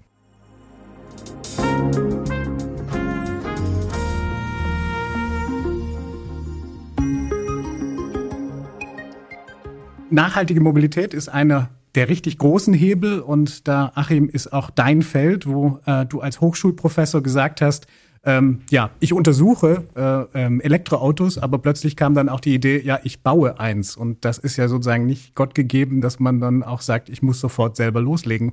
Wie kam das mit dem Street Scooter? Das hat mich äh, tatsächlich umgetrieben. Warum wolltet ihr selbst als eigentlich aus der Hochschule kommend ein Elektroauto bauen? Ja, es ging äh, genau darum, was ist machbar und was, was nicht. Ne? Also die, die Kernfrage, bevor wir bei dem Fahrzeug waren, war tatsächlich, ähm, wie kann ich Innovation deutlich schneller machen und Realität werden lassen. Und, und wir hatten behauptet, äh, das müsste eigentlich doch gehen ähm, mit einem Zehntel der, der Investitionen und in der Hälfte der Zeit. Und äh, da hatten wir uns ausgelacht und gesagt, Quatsch, wenn das ginge, hätte das ja schon längst ein anderer gemacht. Ähm, und dann haben wir uns ein sogenanntes Fallbeispiel gesucht, wie man das an Hochschulen dann so macht, um zu beweisen, dass man in diese Richtung arbeiten kann. Und äh, über Fußball reden ja auch alle mit, ne, und über Autos auch. Das haben wir mal gesagt, dann nehmen wir äh, Autos, aber jetzt einen Verbrenner zu machen, war technologisch auch ähm, nicht opportun und nachhaltig aus unserer Sicht eben auch nicht. Und deshalb sind wir beim Elektrofahrzeug gelandet. Ja. So ist eigentlich die, äh, die Geschichte entstanden, also den, den Nachweis, äh, dass was man an Idee hat, wirklich funktioniert. So zur, zur Elektromobilität. Und die haben wir dann ja immer in der Breite, ne? Also vom Zweirad äh, bis zum 40 Tonner bearbeiten wir das äh, schlussendlich mittlerweile, um eben Gesamtsysteme äh, zu schaffen und damit auch eine Veränderung herbeizuführen. Also das Gefäß jeweils so groß zu machen, wie ich es auch wirklich brauche, aber auch nicht größer und nicht kleiner. Das ist eigentlich so die, äh, die Kernidee. Also ich nehme den Ball auf, den äh, Eckhart auch in seinem äh, Buch legt oder praktisch da die Fährte. Da schreibt er über E-Autos ähm, und ist nicht gerade höflich an dieser Stelle. Ich zitiere mal kurz. Alternative Antriebe gelten als Allheilmittel für die Luftqualität, sind es aber nicht, denn sozusagen, es geht dann weiter. Die Hauptquelle sind Staub auf der Straße vom Feinstaub und der Abrieb der Reifen. Das bliebe ja immer noch dran. War das für euch auch ein Thema damals, dass ihr so gesagt, gesagt habt, jetzt mal, kümmern wir uns mal um den Motor, äh, aber die anderen Themen haben wir auch auf dem Schirm? Ja, ich habe ja gesagt, Gesamtsysteme. Also das, das Erste, wo wir immer ansetzen, ist äh, notwendig, also die äh, Mobilität, äh, die ich brauche, zu verringern. Also da zu gucken, wie kann ich möglichst das auch anders regeln, so dass ich gar keine Mobilität brauche. Das ist mal der erste Schritt, da muss man ansetzen. Ne? So, und dann fange ich an, Systeme zu verändern. Und dann gucke ich, die Mobilität, die übrig bleibt, sei es Logistik oder äh, Personen, wie kann ich die möglichst kleinteilig machen? Ich fange mit der Mikromobilität an, das, was ich zu Fuß nicht mehr gehe, dann nehme ich das nächste Gefäß, das nächstgrößere, bis ich dann äh, beim Nutzfahrzeug oder äh, Pkw äh, ankomme. Und da bleibt auch was übrig. Ne? Ähm, ähm, klar kann man, kann man auch da immer noch was tun, aber dann macht Elektromobilität im Verhältnis zum Verbrenner schon höchstgradig Sinn, weil ich es eben nahezu CO2-neutral schon mal hinbekomme der Feinstaubbremsenabrieb ist nach wie vor da, aber da haben wir zum Beispiel mit Mann und Hummel war es, äh, war es damals, äh, einen Filter entwickelt, äh, der wirklich das, was an Feinstaub durch Bremsabrieb, äh, durch Räderabrieb entstanden ist, äh, auch wieder aus der Luft auf, aufgesammelt hat. Also war schon ein Thema. Fokus CO2, aber ich, ist es genau richtig. Man muss das Gesamtsystem denken. Und genau in dieser Kaskade, die ich gerade beschrieben habe, und das haben wir eigentlich auch sehr schnell erkannt, und so sind dann ja auch so Konzepte wie Humanotop äh, entstanden, dass man in die Städteplanung reingeht, dass man solche Themen eben adressiert. Und zweites großes Thema war immer, äh, wie, wie äh, gehe ich in Risikokapital rein? Ne? Wir haben das, äh, das, um sowas zu finanzieren. Wir haben das eben ähm, ja angerissen, auch gerade von den großen, äh, auch Versicherern ist ja auch ein Thema, äh, dass sie selber das Geld nicht in Risiken äh, investieren dürfen, was es eben nochmal schwerer macht in Deutschland, Startups zu skalieren und zu wirklich großen Playern zu machen. So, und das waren eigentlich so das, das Themenpotpourri rund um das Thema Mobilität. Mhm. Eckhard, wenn du jetzt äh, Achim zuhörst, ändert das dein Verhältnis zu, äh, dein etwas schwieriges Verhältnis zu Elektroautos oder stehst du zu dem, was du in deinem Buch schreibst? Nein, ich äh, lerne ja gerne dazu. Äh, aber Elektroautos sind immer noch den Grenzen der Physik unterworfen. Also Basics je schwerer ein Auto ist, desto mehr Energie braucht es, um sich zu bewegen. Deswegen finde ich ja auch an Achims äh, Vita interessant, äh, diese Scooter-Idee. Ähm, die, die Wege, die im Moment Elektromobilität nimmt, ist ja, wir denken alle an Elon Musk, wir denken immer, jetzt noch fetter, noch größer, noch schwerer diese Autos zu machen. Und das ist auf alle Fälle ein Irrtum. Ähm, wir sollten viel mehr darüber nachdenken, wie wir Wege verkürzen und ähm, wie wir Mobilität sozusagen auch in der Kette durchdenken. Das hat natürlich auch was damit zu tun, lebe ich auf dem Land, lebe ich in der Stadt. Also ganz viel von diesen Diskussionen sind erstmal vor allen Dingen für Städte interessant. Ähm, dass man irgendwie mit dem Pkw, weil es kein ÖPNV in der Region gibt, an die Stadtgrenze kommt und dann aber auch gut mit S-Bahn, mit U-Bahn, mit, mit dem letzten, mit der letzten Meile, mit dem Leihfahrrad ähm, oder einem Scooter weiterkommt. Also diese ähm, diese Dimension von den Reifen, da habe ich gerade äh, auch letzte Woche äh, zwei neue Dinge gelernt. Das eine ist, Reifen wären per se ja gar nicht schwarz. Die wurden früher eingefärbt sozusagen mit Ruß. Das wurde dann verboten. Und im Moment geht ein abstruser silikatbasierter Farbstoff in die Reifenindustrie, damit die weiter so aussehen, wie wir das kennen. Und da denke ich, das kann doch nicht wahr sein. Das sind Rohstoffe, die man für andere Dinge viel, viel intelligenter brauchen könnte, als sie abzurubbeln und in die, in die Atmosphäre zu pusten. Das heißt, auch da einfach ein einfacher Normenänderung für alle. Reifen sehen dann eben beige aus, weil das sozusagen ihr, ihr natürlicher äh, Farbstoff oder ohne Farbstoff wäre. Wir brauchen ein ganz anderes Bewusstsein für Material. Denn ähm, im Moment, ich baue gerade auch ein, ähm, ein Haus um, kriegst du weder Holz noch Elektrokabel sind plötzlich knapp. Also es kommt einem vor wie in, der, wie in anderen historischen Zeiten. Und wir, wir äh, kommen hin zu einem Sand wird knapp. Ja, du kriegst keine, äh, du, wir können weltweit nicht mehr so viel Beton machen, ohne dass wir Sandstrände dafür jetzt heimlich abbaggern und, und also diese Menge, in der äh, wir Material immer als gegeben angenommen haben, die ist Quatsch. Und deswegen auch die Frage, wie baut man Autos so, dass man Teile wieder verwenden kann? Ja, wie baut man Häuser? Äh, jeder, der Kinder hat, kennt äh, Lego, äh, auch aus der eigenen Kindheit. Wir könnten doch auch äh, Bauteile so bauen, dass man die, wenn sie an der einen Stelle nicht mehr gebraucht werden, wieder äh, Cradle-to-Cradle-mäßig auseinandergenommen werden, wieder anders zusammengesetzt werden. Also das sind die Ideen. Aber nur dicke, fette Autos zum Status, äh, zum Pimmelvergleich auf gut Deutsch, äh, jetzt mit, äh, mit Elektromobilität äh, gleichzusetzen, das ist, glaube ich, ein Denkfehler. Und das, das habe ich im Buch beschrieben und ich hoffe, da, ich sehe, ja. dass Achim nickt, da, da sind wir gar nicht so weit auseinander. Nee, überhaupt nicht. Ne? Das, dieser 1 zu 1 Ersatz, der ist relativ äh, zweckfrei. Ne? Ähm, kann man jetzt lange diskutieren, warum wir Stadtförster Autos brauchen, SUVs. Ne? Sie werden ja auch gekauft, nicht nur angeboten. Also das ist, glaube ich, äh, lohnt sich nochmal eine eigene Diskussion darüber zu führen. Aber da sind wir sind wir, glaube ich, dabei. Äh, wir haben ja auch von vornherein das Thema Kreislaufwirtschaft in der Elektromobilität. Ähm, was mache ich mit der Batterie? Wie kann ich die äh, möglichst lange am Leben halten und dann wieder komplett verwerten, in den Kreislauf zurückspeichern, spielen? Und auch ähm, andere Dinge, ne? Also ich weiß nicht, ob das Vielen ist das, glaube ich, gar nicht bekannt, dass in den Städten je nach Viertel 20 bis 30 Prozent des gesamten Pkw-Verkehrs Parksuchverkehr ist. 20 bis 30 Prozent ist Parksuchverkehr. Das ist eine Katastrophe. Und das kann man, da braucht man jetzt nicht. Ich dachte, das eine, nur bei mir so. Nein, nein, da braucht man nicht ein, ein Millionensystem. Das ist mittlerweile extrem einfach. Es gibt extrem einfache Mittel, dass man einen Parkraum, der privat ist, äh, Garagen, kann man sehr einfach elektrifizieren, dass es andere nutzen können. Man könnte einen Großteil dieses Verkehrs äh, eliminieren mit recht einfachen Mitteln. Ja, trotzdem muss man dann gucken, will man nicht ganz Autos raushaben aber warum nehmen wir nicht diese Sachen schon mal auf? Ich meine, das muss man sich auf der Zunge zergehen lassen. Wir könnten in den Städten äh, 20, 30 Prozent, das kann man nicht ganz auf Null bringen, aber das wäre ja riesig, oder? Wenn so, also dass man äh, solche in Anführungsstrichen leichten Sachen, ohne dass man Systeme komplett verändert oder sowas. Und die sollten wir nicht liegen lassen.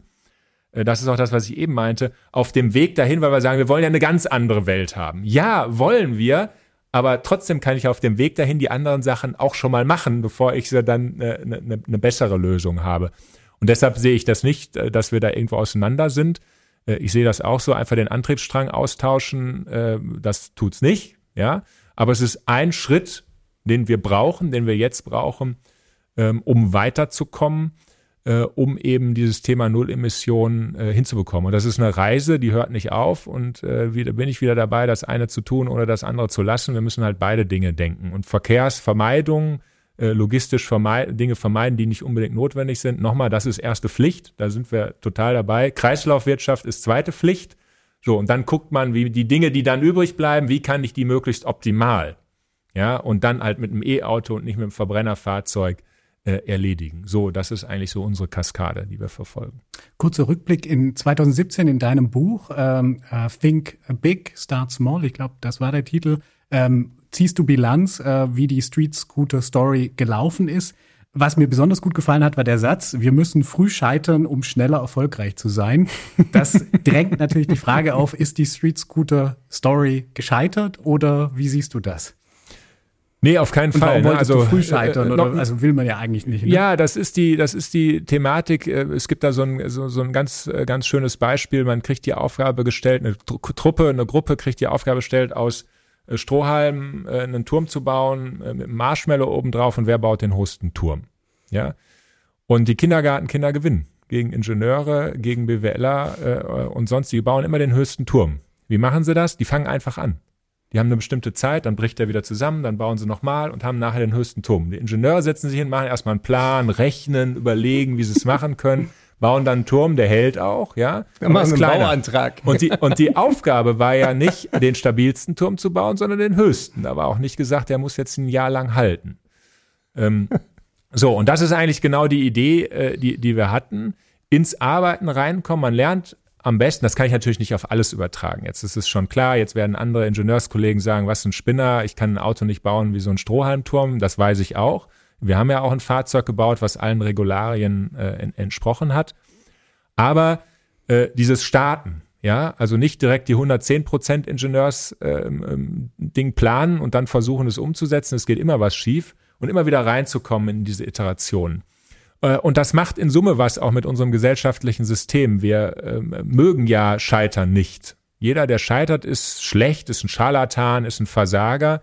Äh, und deshalb haben wir ja auch im Verhältnis viel zu wenig Startups, ja, weil äh, neun von zehn scheitern. Und nicht, weil die alle doof und, und unfähig sind, sondern weil dieses Ausprobieren dazu führt, dass manche Dinge auch durchkommen. Ne? Und wir betrachten ja immer nur die Gewinner und sagen dann, das habe ich schon vorher gewusst. Und bei den Verlierern sagen wir, habe ich auch vorher gewusst. Ist aber Blödsinn. Wussten wir nicht vorher. Das wussten wir nicht vorher. Gehen wir in die Geschichte rein. Wir wussten es nicht vorher. Das heißt, wir brauchen dieses Experimentieren und Ausprobieren. Und das ist auch Forschung, ja. Auch Dinge erkennen, die nicht funktionieren. Ist ein Erkenntnisgewinn. Ja, müssen wir tun.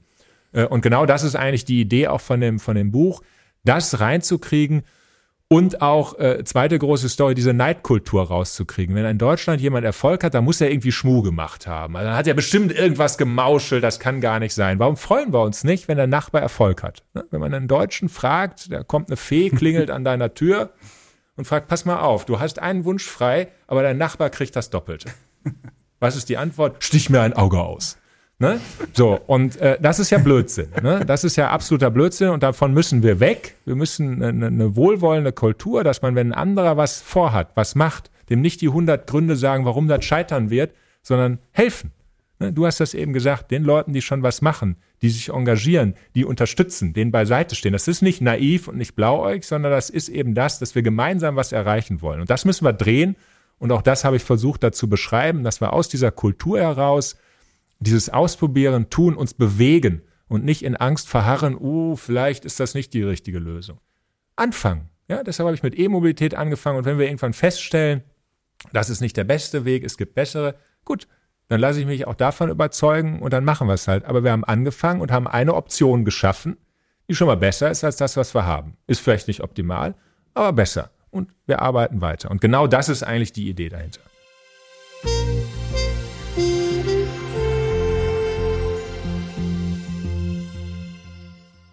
Eckert, wärst du eigentlich gerne Ingenieur geworden? Ich meine, du hast dich bewusst äh, fürs Arztsein entschieden und dann später für 17 andere Berufe. Aber wie wäre es mit Ingenieur gewesen? Ach, dieses, dieses, dieses Tüfteln, das finde ich auch total spannend. Und ähm, dieser Gedanke mit dem Scheitern, da gibt's, äh, ich weiß nicht, ob ich kenne nicht die Be Beleglage, aber es gibt diesen Gedanken von Edison, der sagt, äh, der wurde gefragt, äh, wie haben Sie es ausgehalten, so lange zu scheitern? Und sagte, ich bin nicht gescheitert, ich habe erfolgreich Wege, die nicht funktionieren, eliminiert, ja. Und und diesen diesen Gedanken habe ich auf eine Art und Weise. Ich habe zwei Stiftungen gegründet. Das eine ist äh, Humor hilft heilen. Da, das ging los mal auch aus meiner Beschäftigung in der Kinderheilkunde im Krankenhaus, wo ich dachte, was was fehlt hier sozusagen das Humane in der Humanmedizin. Da haben wir mit den Clowns angefangen. Wir machen inzwischen sehr, sehr viel für Pflegefachkräfte, weil die auch ausbrennen, weil die ganz wenig in ihrer Ausbildung lernen über Resilienz, über Achtsamkeit, über all die Dinge, die die Seele auch schützt, die auch Klimawissenschaftler oder auch Menschen wie du brauchen eigentlich, weil wir ständig uns mit ziemlich katastrophalen Situationen beschäftigen und keiner uns sagt, wie, wie, äh, wie wirst du darüber nicht bekloppt, wie wirst du nicht äh, selber blöde dran. Und was man von den Clowns eben lernen kann, scheitern ist auch ein Beruf. Ja, also die, die leben davon, dass sie demonstrativ scheitern. Und wenn ich mit denen Workshops mache, da äh, komme ich auch erstmal sozusagen mit meinem Effizienz und äh, Perfektionismus und mit äh, geht das nicht auch anders? Nee, und äh, also die, diese spielerische, diese kindliche Haltung zu kultivieren, das, da, da können wir von anderen Kulturen wirklich mehr lernen als von, von, der, von der deutschen. Äh, so ist richtig und alles andere ist nicht richtig. Und ähm, das passiert ja auch. Also das, das, ähm, da sind wir auch besser geworden, glaube ich, auch besser als unser Ruf. Der andere äh, Gedanke, der, der mich auch umtreibt, ist, wenn sich so ganz viele Menschen irgendwie diesem Problem gegenüber ohnmächtig fühlen, wo ist denn dann die Macht? Also wenn, wenn, wenn die Hälfte der Menschen sagt, was kann denn ein Einzelner schon tun, dann ist es ja nicht mehr ein Einzelner, dann ist das schon mal eine Mehrheit. Und deswegen würde ich gerne zum Ende dieses Podcasts auch noch einen einen Gedanken loswerden. Nämlich, jeder ist mächtig. Jeder macht einen Unterschied und ähm, Stefan Ramshoff sagt auch, ähm, es lohnt sich zu kämpfen um jede Tonne CO2, es lohnt sich zu kämpfen um jedes Zehntelgrad, die wir diese Erde nicht aufheizen. Also auch wenn ich sage, wir haben jetzt bis 2030 Zeit mit diesem Budget, geht ja 2030 die Welt nicht unter, aber wenn diese äh, Kippeffekte einsetzen, dann, dann wirklich Gnade uns Gott, dann können wir mit keinem Geld, keiner Erfindung und keiner ähm, äh, kein, keinem noch wie äh, gearteten äh, Intervention das zurückdrehen. Und ich glaube, dass deswegen auch diese Ingenieursgläubigkeit mir manchmal ein bisschen ähm, Bauchschmerzen macht, weil zum Beispiel diese ganze Forschung über Carbon Capture ähm, ignoriert, dass ein Drittel der CO2-Speicher sind Pflanzen. Ja, wir müssen keine keine Maschine erfinden, erstmal die CO2 bindet, weil ein Baum macht das schon, der macht das sogar gerne, der macht das sozusagen aus Berufung. Und wenn wir endlich aufhören würden, äh, intakte Regenwälder abzuholzen, dann hätten wir einen unglaublichen Carbon Capture Effekt, wenn wir Moore verwä äh, verwässern, die, die dann diese äh, gebundenen Kohlenstoffe auch binden, wenn wir auch Böden als, als CO2-Senke ernst nehmen und, und, und. Also äh, zu glauben, dass, dass wir jetzt die eine Erfindung brauchen, die uns äh, das ganze Schlamassel erspart und wir weiter so tun können, wie wir bisher, das ist, glaube ich, eine gefährliche Illusion. Das wollte ich einmal sagen zum Thema Fragen, äh, wärst du lieber Ingenieur geworden? Ich bin gerne Kommunikator, ich bin gerne auch Arzt im Herzen geblieben und äh, deswegen auch diese, dieses Framing eben Dinge wie zum Beispiel Energiewende auch nicht primär immer unter Ingenieurs Aspekten zu beurteilen und 10H-Regel und, und, und äh, Infrastruktur und Pipapo, sondern wirklich die ganz banale Frage stellen, wo lebst du lieber? Neben einem Atomkraftwerk, was jederzeit hochgehen kann oder und, und äh, Dreck macht, wo wir nicht wissen, wohin und so weiter, oder neben einem Solarpanel. Lebst du lieber in der Nähe von einem Windrad oder von der Kohlegrube? Also wirklich diesen Gesundheitsaspekt, der ist bisher, ich habe neulich die äh, Festrede für die äh, BBE, für diese Bund Erneuerbare Energien erhalten dürfen, habe ich gesagt, hört auf, das immer nur sozusagen als ein technisches Problem zu frame. Es ist eine menschliche Überlebensfrage, wie wir Energie erzeugen und wo wir sie äh, äh, regenerativ machen. Und äh, es gibt diese Lösung, lass uns viel mehr darüber nachdenken, wie kriegt man mehr Menschen davon überzeugt, dass es wichtig ist. Und das geht vor allen Dingen, mein Credo, über Gesundheitsaspekte wenn uns klar wird, wer atmet denn dieses Quecksilber ein, was in Braunkohle mit in die Luft geht und, und, und. Da hören die Leute plötzlich anders hin, als wenn man sagt, das ist so ein äh, Reduktionsziel bis 2050. Das ist alles so schwer greifbar, das ist auch so unsinnig. Das ist auch, wer möchte denn eine, eine Medaille kriegen für irgendeine Reduktion? Ja, das ist, entspricht einfach nicht unserer, unserer menschlichen Psychologie, sondern hin zu irgendwas. Und deswegen gerne eine Challenge für alle, die jetzt bisher zugehört haben. Wer ist der mächtigste Mensch, auf den du Einfluss hast? Also äh, Macht klingt immer so ein bisschen äh, wie Neid und Pipapo, aber ich meine vermögend im Sinne von entweder hat jemand Geld oder er hat die Macht, Dinge in die Öffentlichkeit zu bringen, wie wir zum Beispiel gerade. Oder äh, die Macht äh, in, du hast es wohl dieses schöne Beispiel, in seiner Behörde einen Stempel zu geben oder nicht in Situationen der Unsicherheit.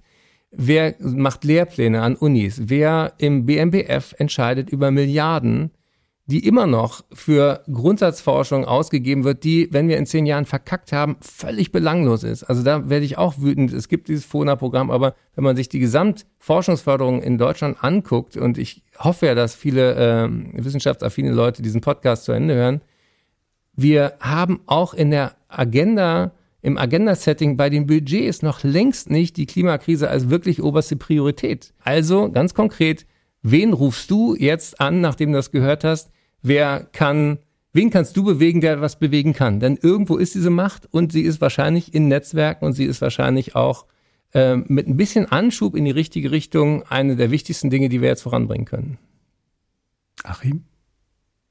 Ja, finde ich super. Also das, äh, das unterstütze ich und ich setze noch einen drauf. Äh, auch vielleicht für uns. Also ich hätte äh, riesen Spaß daran, auch ganz speziell mit dir nochmal den Gedanken, an dem ich auch schon äh, wirklich dran bin, wie können wir Gelder in die richtigen Kanäle äh, Super packen. Wir tauschen ähm, gleich ne, Telefonnummern. Ne? Das, äh, das, das machen wir und äh, sonst ist dem Aufruf nichts hinzuzufügen. Kurz nachgehakt, was würde dich an seiner Welt reizen? Ich glaube, ähm, wir, haben es auch gemerkt. Also ich glaube, es sind keine anderen Welten, sondern es sind äh, unterschiedliche Sichten und äh, die, die, die sind immer sehr hilfreich. Also ich habe die ganze Zeit überlegt, also was uns, äh, was uns tatsächlich auch in unserem Club in Anführungsstrichen fehlt, ist diese äh, Sicht eines Arztes. Meine Frau ist jetzt auch Ärztin, also insofern äh, kenne ich das, äh, kenne ich das ein bisschen. Aber ich habe immer gelernt, dass dieser unterschiedliche Blick aus den eigenen Prägungen, aus dem Beruf, den man hat, äh, aus der Berufung, äh, das zu einem Puzzle zusammenzubringen, dass es ein schönes Bild wird. Nicht irgendein Bild, sondern ein schönes. Äh, das das finde ich immer ähm, wirklich, äh, wirklich gut.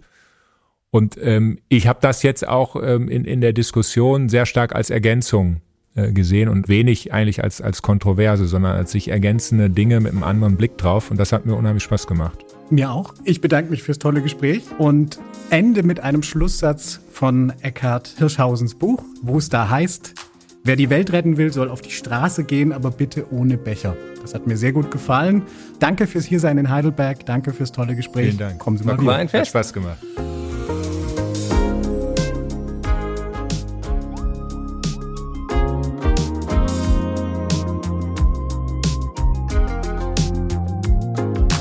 Treffen sich Welten. Eine Podcast-Reihe der Klaus Tschira Stiftung. Redaktion Richard Fuchs. Ton- und Sounddesign Johannes Wronker. Sprecherin Nadja Schulz-Perlinghoff. Weitere Folgen gibt's überall, wo es Podcasts gibt und auf treffensichwelten.de.